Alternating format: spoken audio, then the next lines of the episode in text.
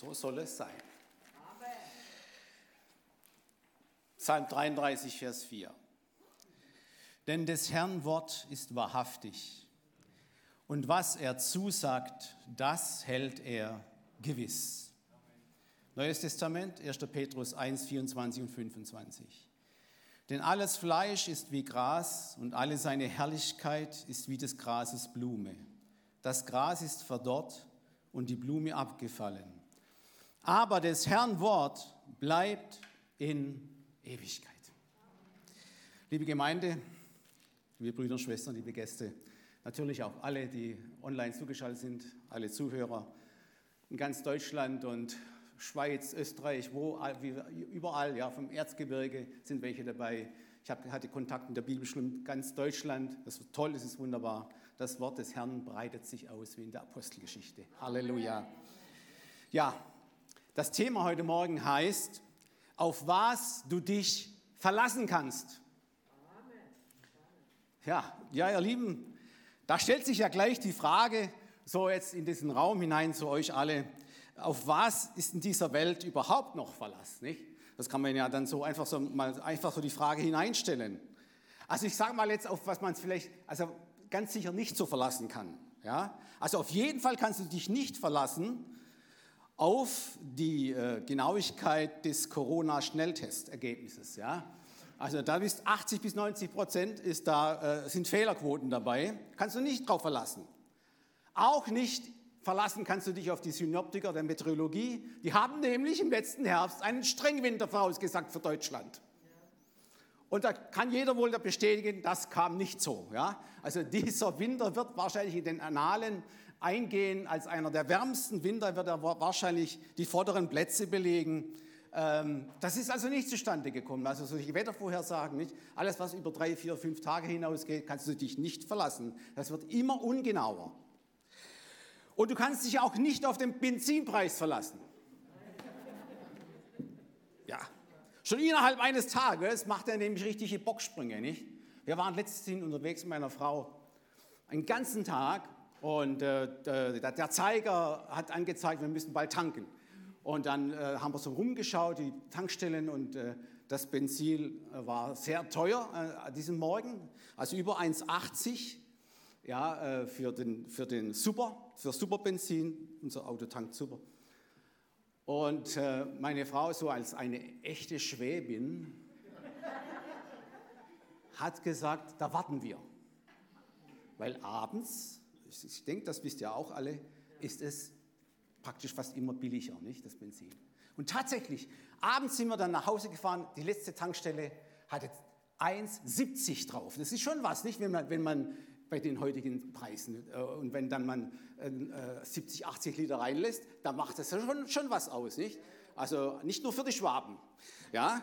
Äh, und seltsamerweise, das muss man noch dazu sagen, was Benzinpreise angeht, ich bin gleich fertig mit den Benzinpreisen, aber komischerweise, sobald die Sommerferien anfangen, geht der Benzinpreis nochmal nach oben. Und wenn man in der Verbraucherzentrale nachfragt, warum das so ist, ja, dann heißt es, ja, das liegt am Dollar. Nicht? Ich frage mich dann manchmal, woher weiß der Dollar, wann wir deutschen Urlaub machen? Nicht? Ja, es ist alles seltsam. Ihr Lieben, ein Sprichwort sagt, wer sich auf andere verlässt, der ist verlassen. Ja? Das macht natürlich, gebe ich zu, wenig Hoffnung. Dabei ist Zuverlässigkeit in unserem Leben sehr, sehr wichtig. Und wir erwarten daher von unseren Mitmenschen um uns so herum einen gewissen Grad an Verlässlichkeit. Das heißt, wir verlassen uns darauf, dass sie ihr Versprechen einhalten, stimmt? Ja? Dass sie ihre Termine zum Beispiel einhalten. Wir verlassen uns, dass die Anforderungen, dass sie den Anforderungen nachkommen. Wir erwarten Zuverlässigkeit und das steht bei uns Menschen, ihr Lieben, ganz hoch im Kurs. Ja, Zuverlässigkeit steht ganz hoch im Kurs. Vor allen Dingen mit den Menschen, mit denen du ganz viel Kontakt hast, sei es in der Familie, sei es im Geschäft, die Mitarbeiter, die Kollegen und so weiter, die Freunde, die Bekannte und natürlich auch die Mitarbeiter in der Gemeinde zählen da genauso dazu. Überall, ihr Lieben, wo du auch hinschaust, Zuverlässigkeit sollte da sein, sollte unter den Menschen da sein. Warum? Wenn sie nicht da ist, wenn Zuverlässigkeit abwesend ist, erzeugt es bei den Einzelnen dann Stress. Unzufriedenheit kommt auf, Zweifel, Unsicherheit, Frust, Enttäuschung ist das Ergebnis, wenn Unverlässlichkeit sich ausbreitet. Umgekehrt natürlich erzeugt Zuverlässigkeit absolute Sicherheit. Das ist ganz wichtig bei diesem Thema heute Morgen. Ja? Zuverlässigkeit erzeugt Sicherheit. Ganz wichtig. Ja? ja, und wo finden wir sie? Diese absolute Zuverlässigkeit. Wo finden wir Gewissheit? Wo finden wir absolute Glaubens- oder Glaubwürdigkeit? Das ist ganz wichtig. Ihr Lieben, wir finden diese Antwort auf diese überlebenswichtige Frage im Buch der Bücher.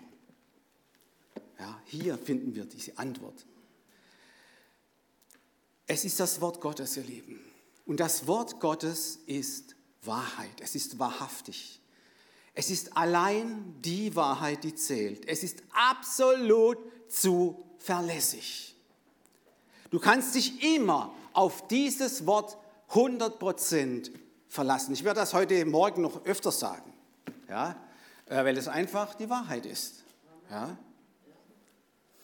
Nochmal Vers 4 von vorhin zum Psalm 33. All sein Tun ist verlässlich. Das heißt, die andere Übersetzung, in der Züricher Übersetzung heißt es, all sein Tun ist verlässlich.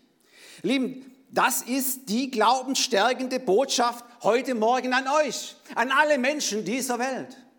Ja? Wir leben in einer sehr unsicheren Welt. Ja? Und da ist Verlässlichkeit und Zuverlässigkeit ganz, ganz elementar. Es ist ganz wichtig. Wohl dem Menschen, der sich auf dich verlässt. Immer wieder komme ich darauf zurück. Ihr Lieben, die neue Generation, also die jüngere Generation unter uns, ich spreche jetzt so von den 20 bis 25-Jährigen und auch Jüngeren, die wuchs oder die wächst ja in einer wenig optimistischen Zuversicht auf in dieser Welt, was Zukunft angeht. Ja. Der Grund ist auch klar. Sie wurden innerhalb eines relativ kurzen Zeitraumes mit drei traumatischen Ereignissen in dieser Welt konfrontiert. Erstens, das ist schon etwas länger her, 9-11, der Terroranschlag der Zwillingstürme in New York, New York. Zweitens, der immer noch laufende, immer mehr hochpeschende Klimawandel. Drittens, die immer noch laufende weltweite Pandemie. Die Folge für diese Generation, die jetzt hier in diesen Dingen aufwächst, die junge Generation, ist verheerend. Ja? Wisst ihr warum? Wenn so unwahrscheinliche Dinge auf einmal doch möglich sind, dann muss in Zukunft mit allem gerechnet werden. Das ist die Logik daraus für die junge Generation. Und kein Wunder, dass in vielen in vielen Sprechstunden, bei vielen Psychiatern immer mehr jüngere Leute sind, ja, immer mehr jüngere Menschen sind, dort auftauchen, weil sich vermehrt eine ungewisse Zukunft hineinschaut. Weil sich auf nichts mehr Verlass ist, versteht ihr? Auf nichts mehr in dieser Welt ist so richtig Verlass. Doch, jetzt kommt das Doch, das befreiende Doch der dreieinige Gott, der Vater, der Sohn Jesus Christus und der Heilige Geist, der Schöpfer Himmels und der Erde, der Gott Abraham, Isaac und Jakobs, der allein ist der einige und er wird uns nie enttäuschen. Er wird uns nie verlassen. Er wird treu sein. Er wird beständig sein in allem zu uns, was er zu uns sagt in seinem Wort. Das ist absolut gewisslich wahr. Sein Wort ist die Wahrheit. Und darauf können wir uns immer verlassen, ihr Lieben. Gott macht keine Fehler und wir dürfen ihn in jeder Situation, dürfen wir ihm vertrauen. Wie es auch schon die Dasha heute Morgen gesagt hat, was Sorgen angeht und all das. Ja? Wir können vertrauen, ja? Psalm 34, 6. Hoffnung für alle. Ein Vers, der euch alle sehr bekannt vorkommt hier drinnen. Wer zu Gott aufschaut, der strahlt vor Freude. Warum? Der Vers geht weiter. Und sein Vertrauen wird nie enttäuscht. In 5. In 5. Mose steht etwas Ähnliches. Ja, das muss man mal einfach mal sich genau anhören, auch aus Hoffnung für alle. 5. Mose 32, 4. Vollkommen und gerecht ist alles, was er tut. Er ist ein Fels, dieser Gott Abraham, Isaac und Jakobs. Er ist ein Fels. Auf ihn ist stets Verlass. Er hält, was er verspricht. Er ist gerecht und treu. Du kannst dich wie Mose, wie alle dort auf Gott verlassen. 100 Prozent. Er ist gerecht und treu. Er ist eine Konstante in dieser unsicheren Welt. Ihr Lieben, weil Gottes ganzes Wesen einfach so durchdrungen ist von absoluter Glaubwürdigkeit, Beständigkeit, Verlässlichkeit und Treue, finden wir sowohl im Alten Testament wie im Neuen Testament viele entsprechende Synonyme, also Vergleiche für seine Wesensart. Wie ist Gott eigentlich? Das ist ja immer so diese Frage, ja. Äh, wer ist er? Was macht ihn so aus? Seine Wesen. Und ihr Lieben, alle Menschen, das kannst du in der Bibel nachschauen, alle Menschen, die jemals mit ihm zu tun hatten, mit diesem Gott und die es aktuell mit ihm zu tun haben und vielleicht irgendwann mal mit ihm zu tun haben werden, hoffentlich, ja, die kamen immer wieder zu einem gleichen Ergebnis. Sie fanden für Gottes Wesen immer diese, diesen Vergleich, dieses Synonym für Verlässlichkeit und gaben ihm deshalb bestimmte Namen. Und diese Namen sind schon sehr interessant. Einmal ist Gott für sie der Fels, haben wir schon gelesen. Dann ist Gott für sie der Berg, die Burg, also die feste Burg, die Festung, wir singen doch so ein schönes Lied, nicht? Der Name des Herrn ist wie eine Festung. Gerechte gehen hin und bergen sich dort. Warum? Weil er diese Festung ist. Auf ihn kannst du dich verlassen. In allen Lebenslagen. Weiter, ich habe noch mehr Synonyme gefunden. Er ist für viele die niemals aufhörende Quelle des Lebens. Er ist der Eckstein. Wer schon mal mit Hausbau zu tun hat, der Eckstein ist der wichtigste im ganzen Hausbau. Er hält nämlich alles zusammen. Dann auch das Haus an für sich, das feste Haus, wird auch ein Synonym für Gott gegeben. Er, er heißt auch Hüter, ein Hüter Israels. Er heißt auch Hirte. Er heißt auch Anker. Und überraschend, er heißt auch Amen. Komme ich nachher noch dazu. Ich möchte von diesen, also Vergleichen oder Synonymen für Gottes Wesen mal ein paar mit euch teilen. Erstens, Gottes Wesen ist wie ein Fels. Nochmal 5. Mose 32, 4. Vollkommen und gerecht ist er alles, was er tut. Er ist ein Fels. Auf ihn ist stets Verlass, hat schon Mose festgestellt. Es ist das Lied, das Lied des Mose. Könnt ihr mal nachlesen. Es ist dieses wunderbare Lied des Mose, wo er diese, diesen Ausdruck bringt. Er ist mein Fels. Auf ihn ist immer Verlass. Ihr Lieben, und ganz viele Beter in den Psalmen, die brachten diese Sicherheit genauso zum Ausdruck. Es gibt neunmal, wird Gott als Fels beschrieben. Für die Beter. Für die Beter bist du ein Beter, ein Anbeter Gottes. Er ist dein Fels. Ich möchte nur mal noch einen herausnehmen, Psalm 62, 3. Er ist mein Fels meine Hilfe und mein Schutz. Ihr Lieben, im Neuen Testament verspricht Jesus uns, wer sein Lebenshaus auf Gottes zuverlässiges Wort gründet, dessen Haus wird nicht umkommen. Das sagt er in Matthäus 7, Vers 25. Als nun ein Platzregen fiel und die Wasser kamen und die Winde wehten und stießen an das Haus, fiel es doch nicht ein, denn es war auf Fels gebaut. Wenn ich das Thema Zuverlässigkeit und Autorität des Wortes Gottes in der Bibelschule habe, fange ich immer so an. Ich fange immer so an. Mein Lebenshaus ist auf Fels gebaut. Auch wenn Stürme kommen, Wasser, irgendwelche Sachen, mein Lebenshaus wird niemals einstürzen, weil ich stelle mich auf das Wort Gottes. würde ich aber nicht empfehlen. Heute haben die Bibelschüler oft ihre Handys dabei und ihre Laptops. Wäre wahrscheinlich nicht so gut, nicht? Also, aber eine Thompson-Bibel hält das aus, ihr Lieben. Halleluja. Ja, ihr Lieben, das Lebenshaus. Jesus hat es versprochen. Später wird Jesus Christus selbst als dieser Fels beschrieben. Das wird sehr interessant. Jetzt tauche ich mal so in die, richtig ein in die Theologie des Alten und Neuen Testaments. In 1. Korinther 10, Vers 4 lesen wir, und haben alle denselben geistlichen Trank getrunken. Sie tranken nämlich von dem geistlichen Felsen, der ihnen folgte. Der Fels aber war Christus. Ihr Lieben, wow, man kann nur sagen, wie hat ein Paulus, was, er, was für geistliche Offenbarungen er hatte. Jesus ist ihm ja begegnet, kein Wunder, hatte er diese geistlichen Offenbarungen.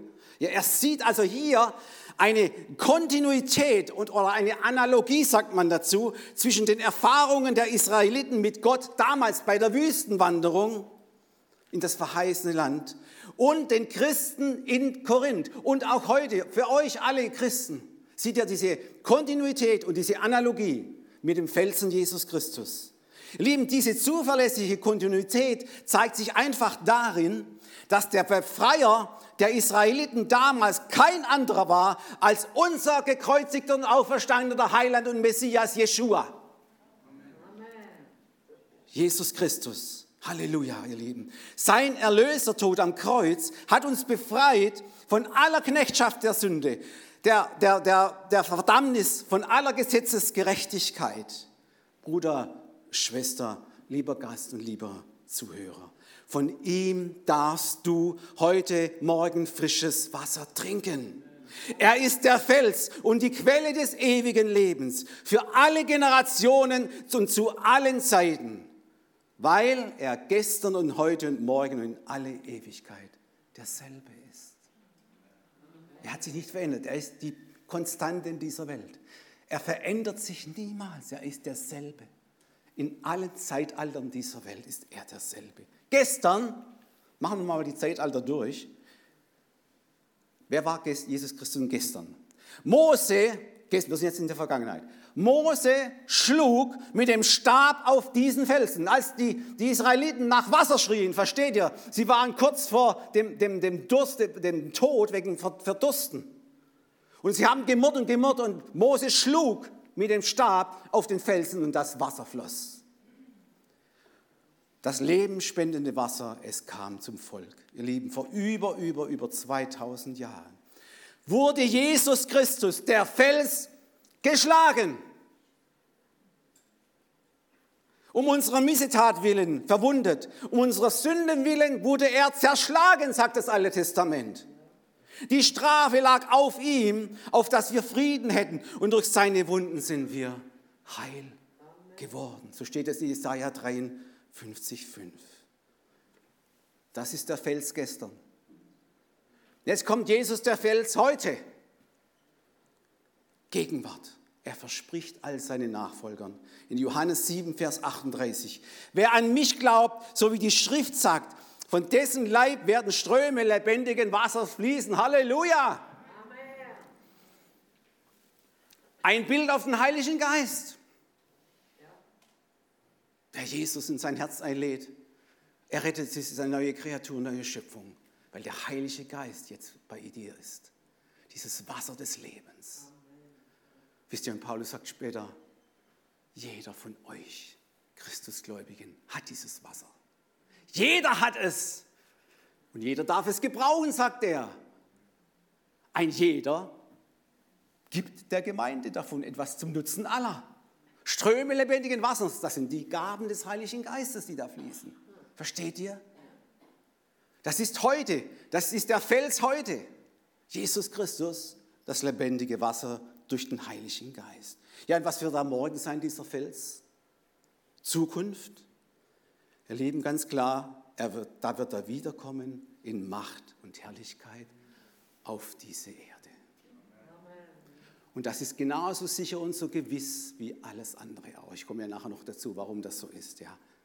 In Offenbarung 22,7 sagt er uns allen, siehe, ich komme bald. Selig ist, der die Worte der Weissagung in diesem Buch bewahrt.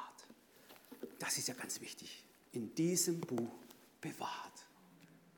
Für diese verrückte Zeit, für diese unsichere Zeiten sollen wir es bewahren.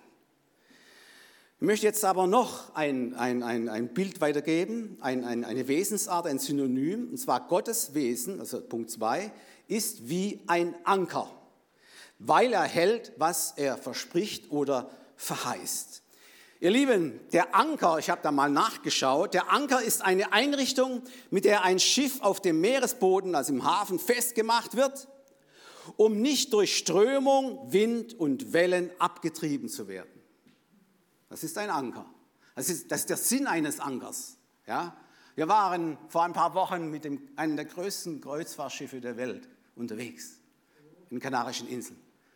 Das Ding, die Aida Nova, so heißt, es, heißt das Schiff, ist 19 Stockwerke hoch. Kannst du nicht fassen.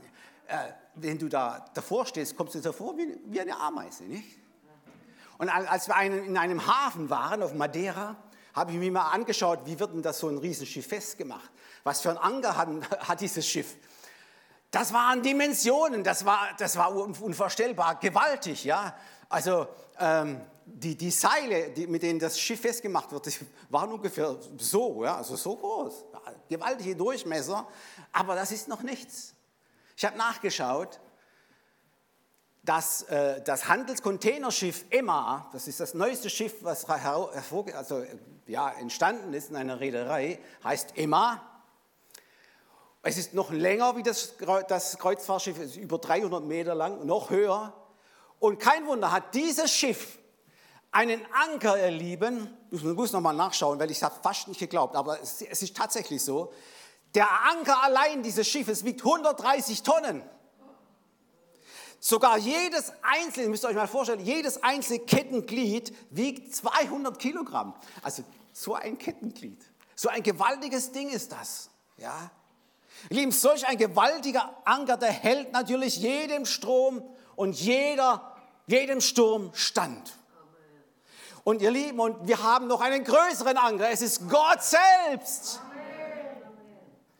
Schaut mal im sechsten Kapitel des Hebräerbriefes, da fordert uns der Verfasser auf, durch Glauben und Geduld an den Verheißungen, das sind ja zuverlässige Verheißungen Gottes festzuhalten. Und zwar, das ist ganz wichtig, was ich jetzt sage, in allen Situationen deines Lebens. Und ich spreche nicht nur von den Guten.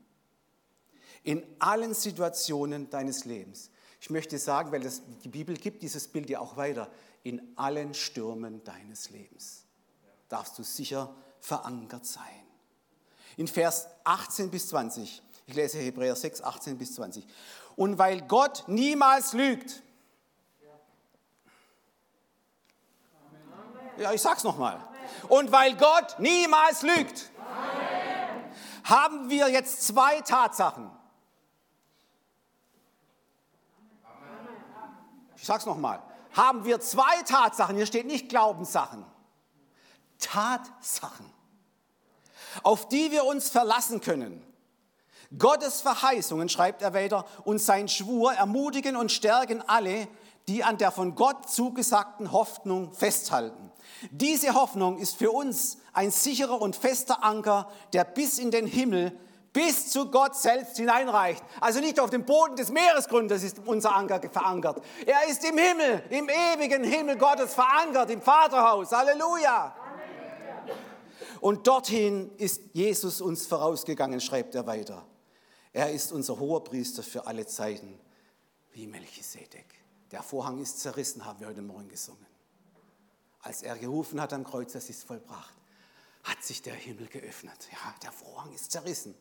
Wir können kommen, ja, durch die Gerechtigkeit Jesu Christi am Kreuz für uns, dürfen wir in dieses Vaterhaus gehen, in diesen Himmel, in diesen Anker hineingeht. Wir haben alle Zeit Zugang im Gebet. Ihr Lieben, Jesus Christus ist der Anker der Zeit. Da gibt es auch ein schönes Lied übrigens, auch für dich und für mich und für alle, die da zuhören da draußen. Er ist der Weg, die Wahrheit und das Leben.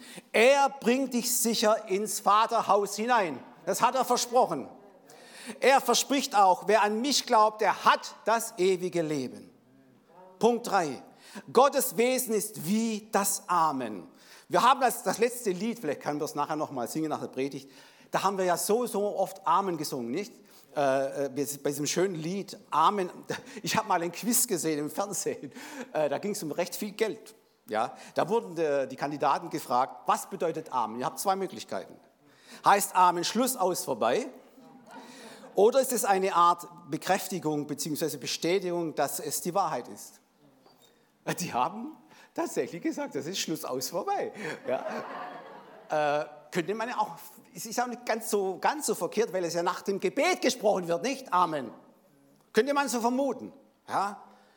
Aber lieben, das hebräische Wort Amen äh, heißt Aman und wird übersetzt als zuverlässig. Wird also übersetzt wie das Wort zuverlässig. Wenn du Amen sagst, dann sagst du zuverlässig. Wenn wir das Gebet mit Amen schließen, ihr Lieben, dann bringen wir damit zum Ausdruck, dass wir Zuversicht haben, dass Gott uns hört. Du erhörst Gebet, so steht es in den Psalmen. Darum kommt alles Fleisch zu dir. Amen. Weil das so ist. Wenn wir zu Gott beten, hört er zu, schließt er nicht die Ohren zu. Ihr Lieben, das ist ein Fakt, das kannst du dich darauf verlassen. Jesus benutzte diesen Ausdruck auch oft in seinem Dienst, in seiner Predigt, in seiner Lehre, um das zu bekräftigen, dass es hundertprozentig stimmt, was er sagt. Aber jetzt passt mal auf, er sagt das nicht, nachdem er die Rede gehalten hat. Er sagt es davor. Er sagt Amen. So ist es. Er sagt es also vor seiner Rede. In Johannes 8, 51 sagt er sogar Zweimal Amen. Er sagt Amen, Amen. Also zuverlässig, zuverlässig. Ich sage euch, wer mein Wort hört, der wird den Tod nicht sehen in Ewigkeit. Halleluja. Andere Übersetzungen sagen wahrlich, wahrlich, aber die Originalübersetzung heißt Amen, Amen. Ich sage euch. Stellt euch einmal vor, ihr unterhaltet euch mit Menschen und macht das genauso. Kommen komische Dinge zustande. Nicht? Wenn du jetzt zu deinem Freund sagst oder Bekannten sagst, Amen, Amen. Ich sage dir ja, der Benzinpreis wird vor den Sommerferien wieder steigen. Da hast du vollkommen recht, es wird so sein. Ja, Amen, Amen, es wird so sein. Da kannst du dich drauf verlassen. Ja?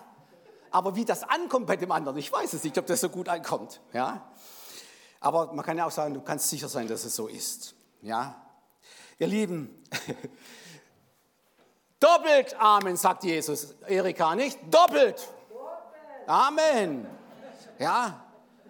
Auf ihn, auf Jesus Christus ist also immer hundertprozentig Verlass, was er auch sagt. Auf alle Gottes Verheißungen ist in ihm das Ja. Darum sprechen wir auch durch ihn das Amen Gott zum Lobe. Haben wir heute Morgen schon wunderbar gemacht. 1. Korinther 1,20, könnt ihr nachlesen, so steht es da. Jetzt wird es aber immer interessanter. Der Gemeinde in Laodicea stellt Jesus sich sogar selbst als das Amen vor. Müsst ihr euch mal vorstellen, als das personifizierte Amen in Offenbarung äh, 3, äh, Vers 14. Und dem Engel der Gemeinde in Laodicea schreibe, das sagt, der Amen heißt, der treue und wahrhaftige Zeuge, der Anfang der Schöpfung dem Engel der Gemeinde. Engel ist eine Umschreibung für die, für die Vorsteher der Gemeinde, für die Pastoren. Wenn jetzt Edmund heute Nacht einen Traum hat oder kommende Nacht, Jesus erscheint ihm und sagt, hey, hey, hey Edmund, ich bin das Amen. Der treue und wahrhaftige Zeuge. Dann ist das vollkommen biblisch. Ja? Das Amen. Und es geht noch weiter. Jesus ist sogar das Wort selbst. Er ist der Logos Gottes, sagt das Johannesevangelium. So fängt es an. Er ist der Logos, das Wort, das schon immer bei Gott war. Sogar bei der Schöpfung. Jesus war bei der Schöpfung dabei. Ja? vergessen viele. Ihr Lieben, es bleibt dabei. In dieser Welt kannst du dich auf nichts mehr verlassen.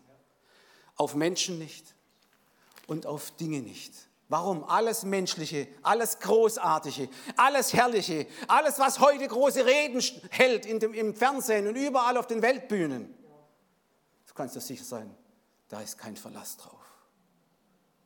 Aber das Herrn Wort bleibt in Ewigkeit, sagt Petrus. Die Herrlichkeit aller menschlichen Dinge vergeht, aber das Herrn Wort bleibt in Ewigkeit dasselbe. Es ist das Wort, ihr Lieben, das heute unter euch hier jetzt gerade gepredigt wird. Es ist die Wahrheit. Nichts als die Wahrheit. Es ist siebenmal reiner als das Gold, sagt die Bibel.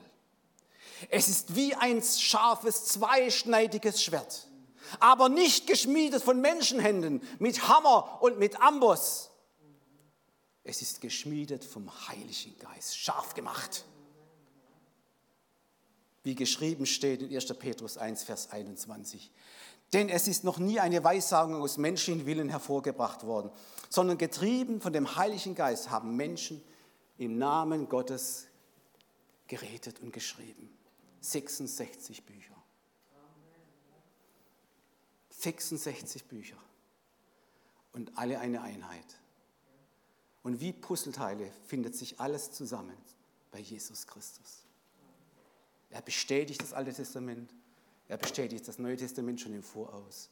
Ja. Ihr Lieben, die Bibel ist ein Wunderwerk. Ein übernatürliches Wunderwerk. Wenn du sie aufschlägst, dann schlägst du das größte Wunder auf, das es gibt zwischen Himmel und der Erde. Es ist übernatürlich in jeder Hinsicht. Ich werde noch darauf kommen, warum das so ist. Halleluja. Ja, was auf dieser Welt wirklich Verlass ist, ihr Lieben. Mir fällt wirklich gar nichts mehr ein. Ich habe mal also ich möchte jetzt mal was erzählen von einem Film. Da kommt eine Aussage drin vor. Da, hat, da wurde ich daran erinnert bei dem Thema. Und zwar die Aussage heißt, auf die Diesel können Sie sich verlassen, Herr Kaloin.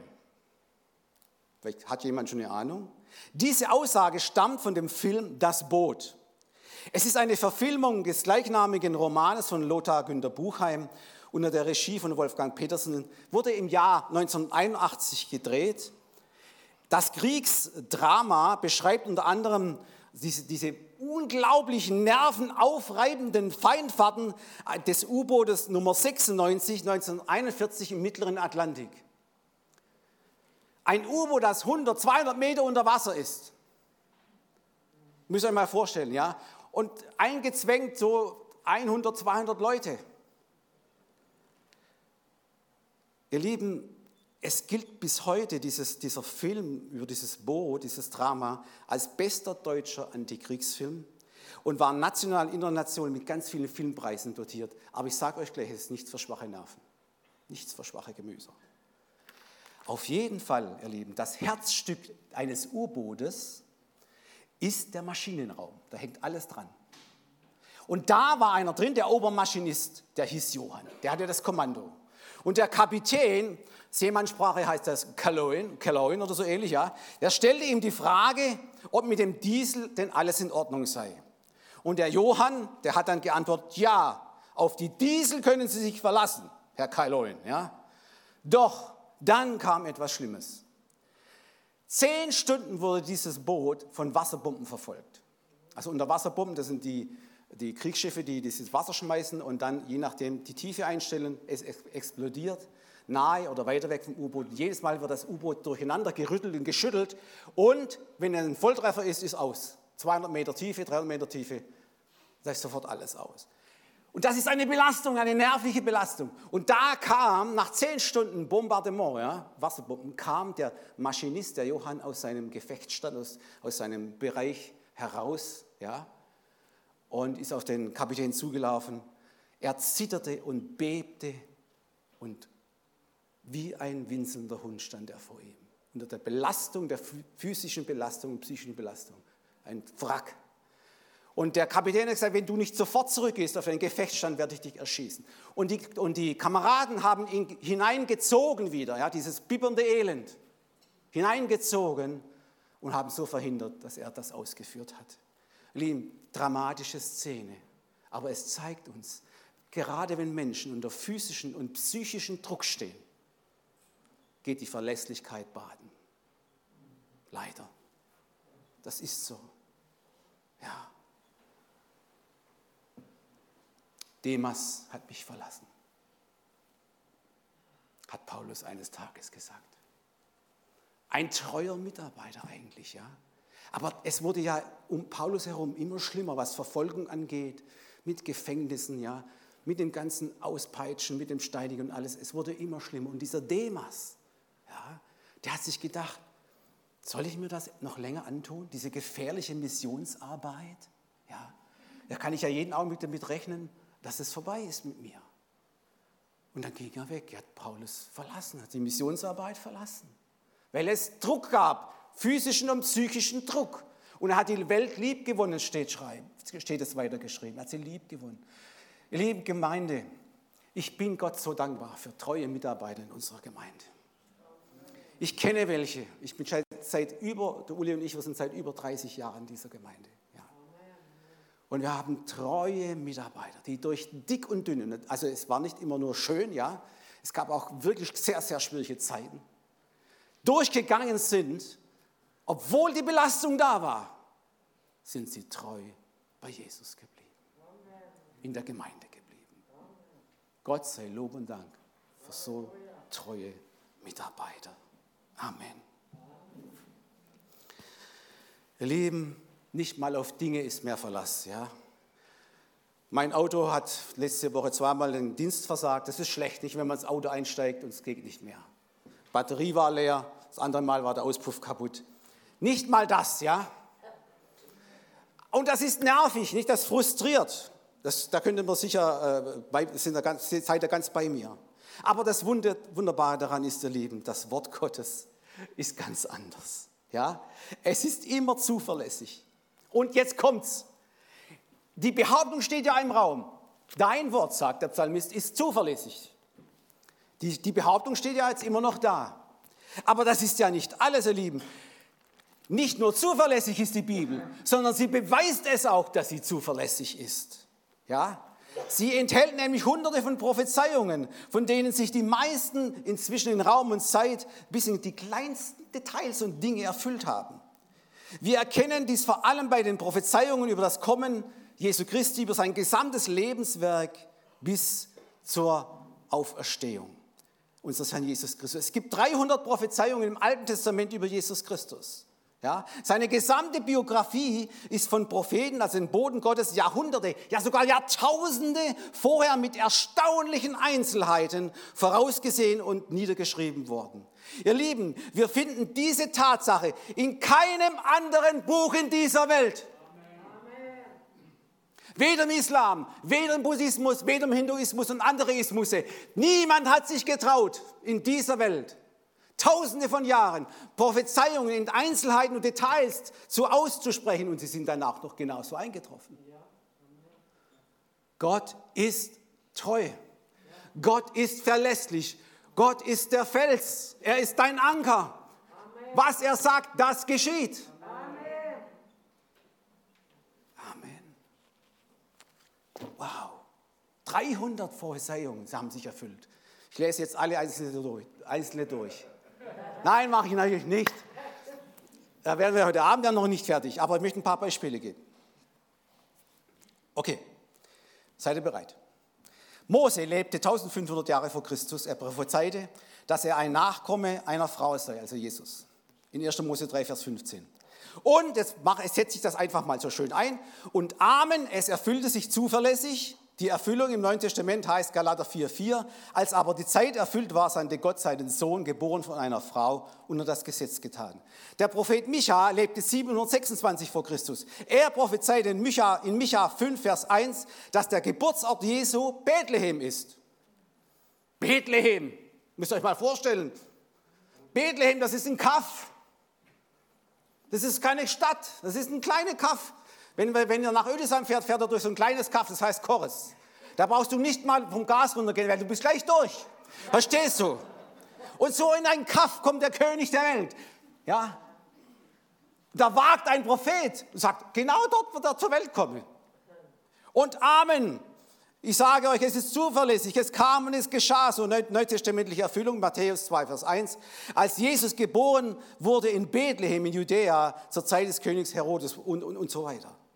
Der Prophet Jesaja lebte 740 vor Christus. Er prophezeite in Jesaja 7,14 seine Jungfrauengeburt. Und Amen, es geschah so. Erfüllung, Matthäus 1, Vers 18, die Geburt Jesu Christi geschah aber so. Als Maria, seine Mutter, dem Josef, dem Josef vertraut war, fand es sich, dass, sie, dass er sie, ehe er sie heimholte, dass sie schwanger war von dem Heiligen Geist. Ehe er sie heimholte, also ehe er mit ihr geschlafen hat war sie schwanger vom Heiligen Geist. Jungfrauengeburt bestätigt. Ja. Noch ein Prophet, viertens. Sacharja lebte 500 vor Christus. Er prophezeite in Sacharja 9, Vers 9, dass er auf einem Eselsfüllen reitend in Jerusalem einziehen würde. Und Amen, es geschah so. In, äh, Im Neuen Testament, Johannes 12, 13 bis 14. Sie nahmen Palmzweige und gingen hinaus ihm entgegen und riefen Hosianna, gelobt sei der kommt, der da kommt im Namen des Herrn, der König Israels. Jesus aber fand einen Esel und ritt darauf. Wie kann man, versteht ihr? Das würde doch niemand wagen, so, eine, so ein Detail auszusprechen als Prophezeiung. Das hat sich genauso erfüllt. Ja? Die Bibel ist ein Wunderwerk, ihr. Der Prophet Jesaja prophezeite auch die Passion Jesu, die jetzt ja vor uns steht als nächste heilsgeschichtliche bedeutende Ereignis äh, für die Kirchenwelt, für die Gemeinde, Ostern. Der Prophet Jesaja prophezeite die Passion Jesu genauso in allen Einzelheiten um das Kreuz herum. Er, es ist ja das Herzstück unseres Glaubens, ihr Lieben, Ostern. Und er prophezeite wirklich kleinste Details aus, in Kapitel 52 und 53 Buch Jesaja. Die Auspeitschung, das Anspucken, Hände und Füße durchbohrt, entsetzlicher Durst, verspottet von Schaulustigen, die Stich mit der Lanze in seiner Seite, sein Grab bei den Reichen und alles, Amen, Amen, Amen, hat sich wortwörtlich so erfüllt in Raum und Zeit, ihr Lieben. Gibt es da noch irgendeinen Zweifel, dass Gott zuverlässig ist? Sein Wort zuverlässig ist? Aber das ist immer noch nicht alles. Auch den Sinn dieses Sterbens hat Gott durch den Propheten Jesaja vorausgesagt. Jesaja 43, 53, 5. Aber er ist um unserer Missetat willen verwundet und um unserer Sünden willen zerschlagen. Die Strafe liegt auf ihm, auf dass wir Frieden hätten und durch seine Wunden sind wir geheilt. Und Amen, es geschah so. Neutestamentliche Erfüllung. Petrus bestätigt diese Tatsache. In 1. Petrus 2, Vers 24, der unsere Sünden selbst hinaufgetragen hat an seinem Leib auf das Holz, damit wir der Sünde abgestorben in der Gerechtigkeit leben. Durch seine Wunden seid ihr heil geworden. Wir feiern jetzt gleich nach der Predigt das Abendmahl und gedenken dieser Tat, dieses Opfers für uns. Und es ist nicht nur eine Erinnerung, es ist auch ein prophetischer Akt, liebe Gemeinde. Wir verkündigen mit dem Abendmahl den Tod des Herrn bis er wiederkommt. Und er wird genauso wiederkommen wie bei seinem ersten Kommen. 100 Prozent, absolut zuverlässig. Du darfst gewiss sein, du kannst dich darauf verlassen, er wird wiederkommen in Macht und Herrlichkeit. Ich komme so langsam zum Ende. Ich mache eine kleine Zusammenfassung. Liebe Gemeinde, liebe Gäste, liebe Zuhörer aus nah und fern, wo überall ihr auch zuhört heute Morgen. Das Thema hieß oder heißt ja immer noch, auf was kannst du dich verlassen? Antwort, du kannst dich auf Gott und sein Wort 100% verlassen. Du kannst dich auf Gottes Liebe in Christus zu dir 100% verlassen. Hast du, lieber Bruder, liebe Schwester, hast du diese Verlässlichkeit, diese Beständigkeit in deinem Herzen? Und ich möchte auch weiter fragen, hast du, lieber Zuhörer, diese beständige und zuverlässige Liebe Gottes in Christus für dich schon ganz persönlich angenommen? Johannes 3, Vers 16. So sehr hat Gott die Welt geliebt, dass er seinen Eingeborenen für dich und mich gab, auf das alle, die an ihn glauben, das ewige Leben haben. Das ist die Wahrheit. Das ist zuverlässig in dieser unzuverlässigen Welt. Das ist die Beständigkeit. Setze deinen Namen ein. Also hat Gott, er setzt seinen Namen ein, mich so geliebt, dass er seinen eingeborenen Sohn gab am Kreuz. Für mich, für dich, dass du das ewige Leben hast. Halleluja. Wie ist deine Antwort auf meine Predigt heute Morgen? Frage ich dich. Gott hat durch mich zu dir gesprochen. Gott hat durch mich zu dir seine Wahrheit gegeben, seine Zuverlässigkeit weitergegeben, seine Hoffnung, seine Beständigkeit, seine Treue. Wie wirst du reagieren? Wie wirst du auf dieses Wort heute Morgen reagieren? Wie ist deine Antwort? Es gibt nur eine gute Antwort und die steht auch in dem Psalm, was wir eingangs gelesen haben. Unsere Antwort ist der feste Glaube daran, der mit dem Schluss des Psalm 33 spricht, Vers 21 und 22. Denn unser Herz freut sich seiner und wird vertrauen auf seinen heiligen Namen. Deine Güte, Herr, ist über uns, wie wir auf dich hoffen. Ja, so ist es, das ist zuverlässig. Amen. Amen.